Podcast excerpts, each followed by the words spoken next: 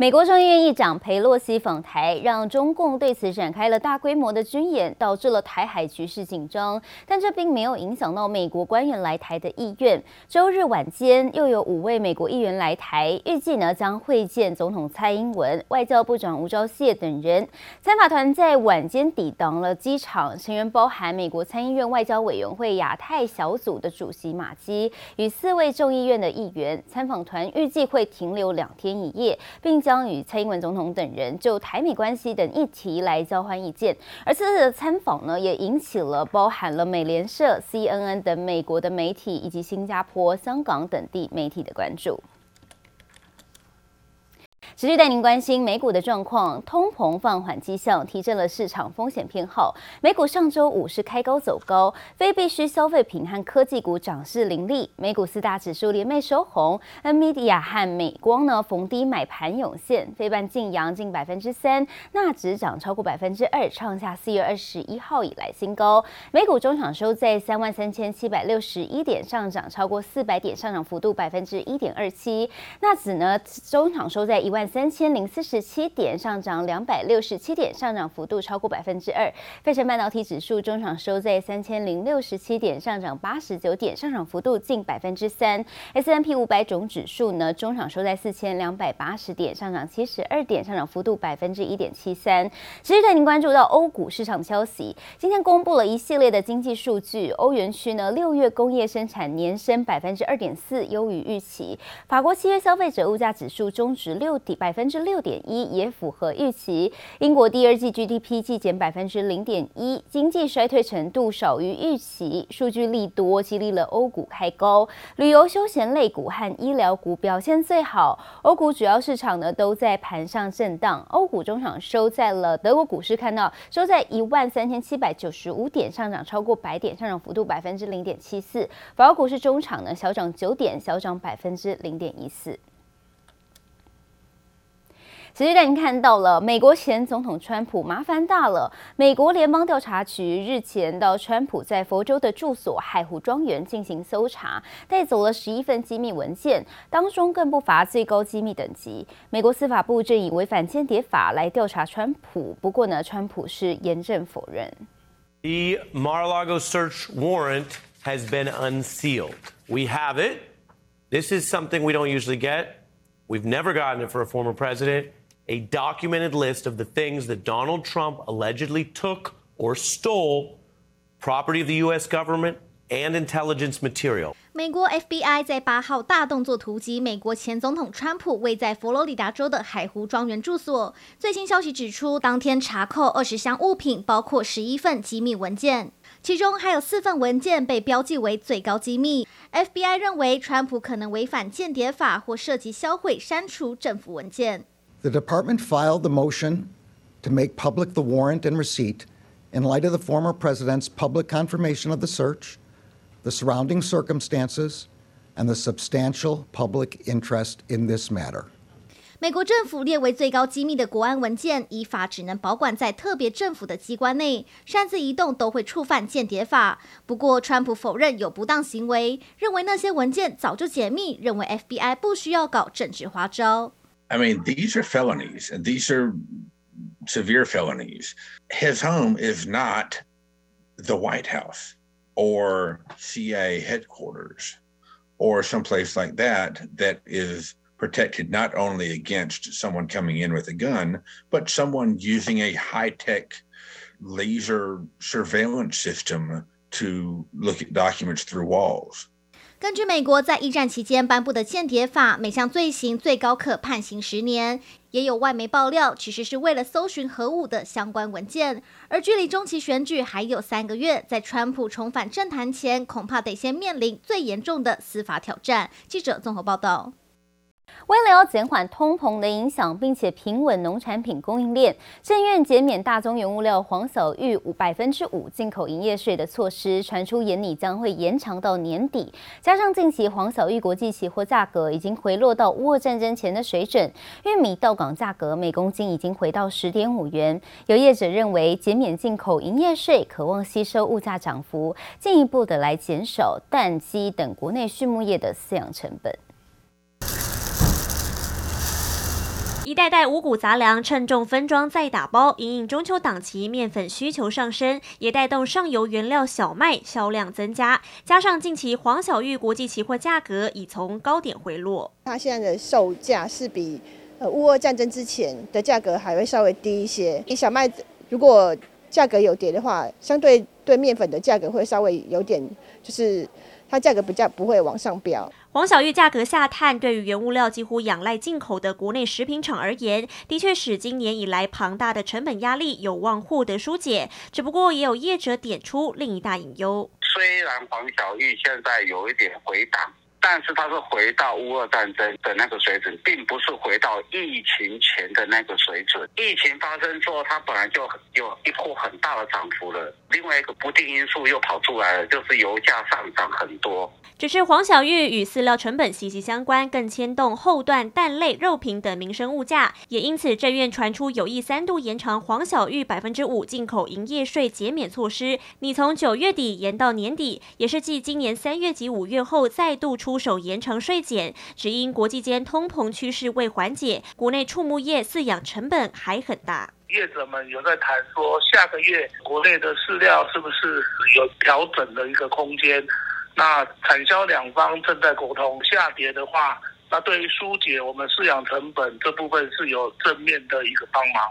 尽管是否要延长黄小玉进口税减还有待政院公布，不过农委会畜牧处表示，玉米到港价格每公斤已回到十点五元，国内饲料玉米几乎满仓，也让原本受国际原物料行情高涨而四度调涨的饲料价格可望调降。记者蔡妞优采人台北采访报道。由于全球经济前景变数多，主计总处呢在上周五下修了台湾今年全年的经济成长率至百分之三点七六，比起五月的百分之三点九一是下修了零点一五个百分点。而消费者物价指数方面，因为厂商呢反映成本加上外食费与房租涨幅扩大，上调了二零二二全年 CPI 年增率至百分之二点九二。不过台股上周五呢不受经济利空因素影响，在 IC 设计及钢铁族群强力支撑下，指数中场是上涨了九十一点，收在一万五千两百八十八点，周线连六红，成交量约两千零九十一亿元。三大法人十二号同站买方，其中外资加码台股七十三点零六亿元，投信则是连三十六买，追平了最长纪录。全球经济放缓，厂商库存去化的压力升高，部分企业投资计划可能延后或转期审慎。整体而言，预测今年。经济成长率是百分之三点七六。国内通膨压力大，加上国际贸易量受到乌俄战争影响下降，主计总处十二号再度下修台湾今年的经济成长预估值，从五月预测的百分之三点九一下调零点一五个百分点至百分之三点七六。物价方方方面，俄乌战争加速国际间的物价上涨，新台币对美元的汇率贬值，更进一步推升。厂商的进口成本，消费者物价指数方面，主计总处表示，由于厂商逐渐反映成本，加上外食费与房租涨幅扩大，因此上修台湾今年 CPI 年增率零点二五个百分点至百分之二点九二。不为台湾经济数据的利空消息，还有 MSCI 季调台股权重二降一升影响。台股周五震荡开高后一路走高，在 IC 设计及钢铁族群领军下，指数中场上涨九十一点，收在一万五千两百八十八点，周线连六红。之前大家都比较担心说，全世界的一个经济是不是面临衰退的一个危险？目前看已经去除了。就在通膨预期减缓的情况之下的话，啊，大家也不会认为说联储会那么样的一个去做偏鹰的动作，整个基本面是没有什么太大问题的一个情况之下。呃，在一个两千亿到两千两百亿，甚至两千三百亿这样子的话，我认为台股是有机会去做一个震荡缓涨。分析师认为，台股短期多头有机会延续，因为从筹码方面来看，三大法人十二号合计买超台股九十五点九三亿元，其中外资买超七十三点零六亿。不过，专家也提醒，国内经济与股会是持续受到国际震惊情势干扰，短期操作上还是要谨慎应对。记者黄尚正台北采访报道。再带您看到上市贵公司陆续的公布第二季财报，单季获利再次突破了一兆元大关，跻身史上第四高的排行。而随着基本面利多的发酵，加上国家队场边备战，配合美国七月 CPI 等经济数据优于市场预期，激励指数在上周呢重返了万五大关。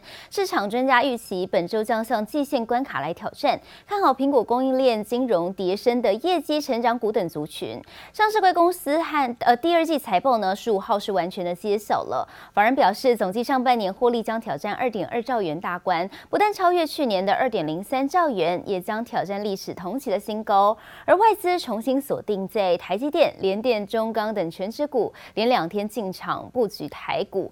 外资券商呢看多力度尽管不弱于去年哦，但是看好利基科技股仍有表现机会，渴望注意台股持续来表现。另外带您看到的是台股融券张数余额来到了六十。十二到六十三万张高水位，随着通膨压力较趋缓，美股四大指数重返多牛的市的行情，外资被嘎连两天认错回补台股，筛选上周融券增高券资比，配合法人买超，既有耀华、讯州、中磊、金像电、启基、威盛，还有敦泰、天域、中鸿、宏达电、全科、台华控、投控、伦飞等十三档出列嘎空有谱。另外带您看到的是。笔电代工大厂第二季呢，受到中国风控的影响，出货量和获利都不如预期。不过广达认为第三季笔电出货量季增有望超过两成。人保则表示呢，第四季下单量相对回温，但是今年 PC 出货量年减可能超过百分之二十。两家公司对于下半年的展望是两样情，不过他们同样认为明年市场将会逐渐回温。强大性能、高速运作，苹果推新笔电抢攻开学季商机，加速代工厂出货。不过第二季受到中国风控影响，笔电代工厂出货受冲击。广达第二季获利三十九点六三亿元，季减年减都超过四成，EPS 一点零三元。但相较于其他代工厂受风控影响，出货延迟，广达预计第三季笔电出货季成长率有望超过百分之二十。今年 PC 事业会回到二零二零年水准。同样受库存去化。影响代工厂人保预计第三季 PC 出货将出现低个位数下滑。这客户我们看他是谈得过头，所以我们认为其他应该会不会来一些。我们希望是当然想办法把下半年做的比上半年好，这是我们的目标。我们想办法这样来做，挑战性蛮强。面对种种不确定因素，翁宗斌笑称下半年有挑战。人保第二季净利二十点一七亿元，季减百分之六，年减百分之十八，EPS 零点四六元，与上一季和去年同期相比出现下滑。虽然第四季下单量出现回升，不过今年笔电出货量可能比去年减少百分之二十，整体市场回温恐怕要等明年。明年一般 Q1 都是一个淡季，还有所谓的通膨的影响，到第三季、第四季才会再上。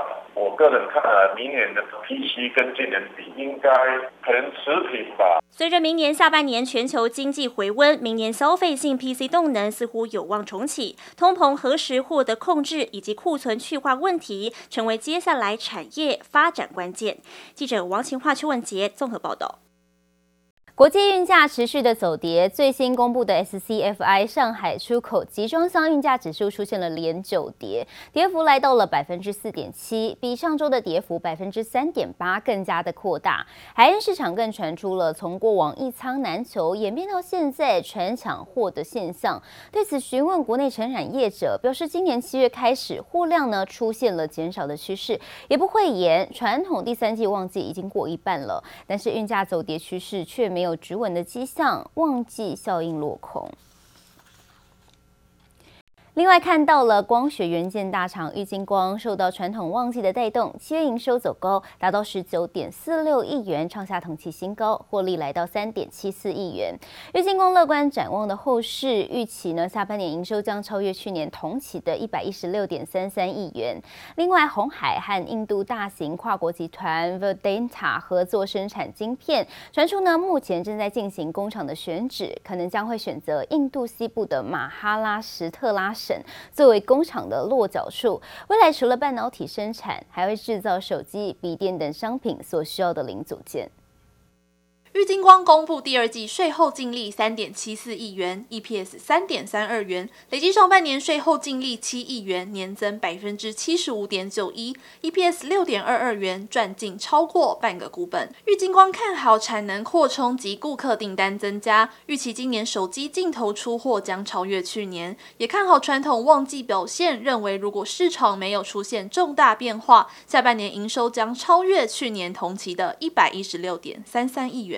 红海集团和印度大型跨国集团 Vedanta 合作布局半导体生产，传出正在进行工厂选址。而印度西部马哈拉什特拉省的普纳市有一块一百六十公顷的土地，可能将是工厂落脚处的首选。Vedanta 董事长上周接受访问时表示，两年内将启动首批生产。红海董事长刘扬伟也在法说会上提到，已经积极规划了电动车和半导体的发展计划，将会在印度扩大事业规规模。国巨十二日盘后公告，再买回自家股票九百三十九张，买回平均价位为三百二十五点六四元。本次执行库藏股已经买回五千零八十五张，执行进度达到百分之四十六点二二，将近一半。加上今年第一次库藏股斥资二十一点七三亿元，国巨今年以来已经砸下三十八点四亿元买回自家股票，持续笼罩在库存去化压力下，国巨第二季仍然赚进超过一个股本，EPS。达十一点零五元。华为公布第二季营收一千七百零六亿元人民币，即成长百分之一，实现自二零二零年第四季以来首次单季营收成长。累计上半年，华为营收三千零一十六亿元人民币，净利润率达百分之五，符合预期。先前美国针对华为祭出制裁，切断华为手机的晶片供应后，华为逐渐走向电动车、太阳能发电和智慧城市领域。记者综合报道。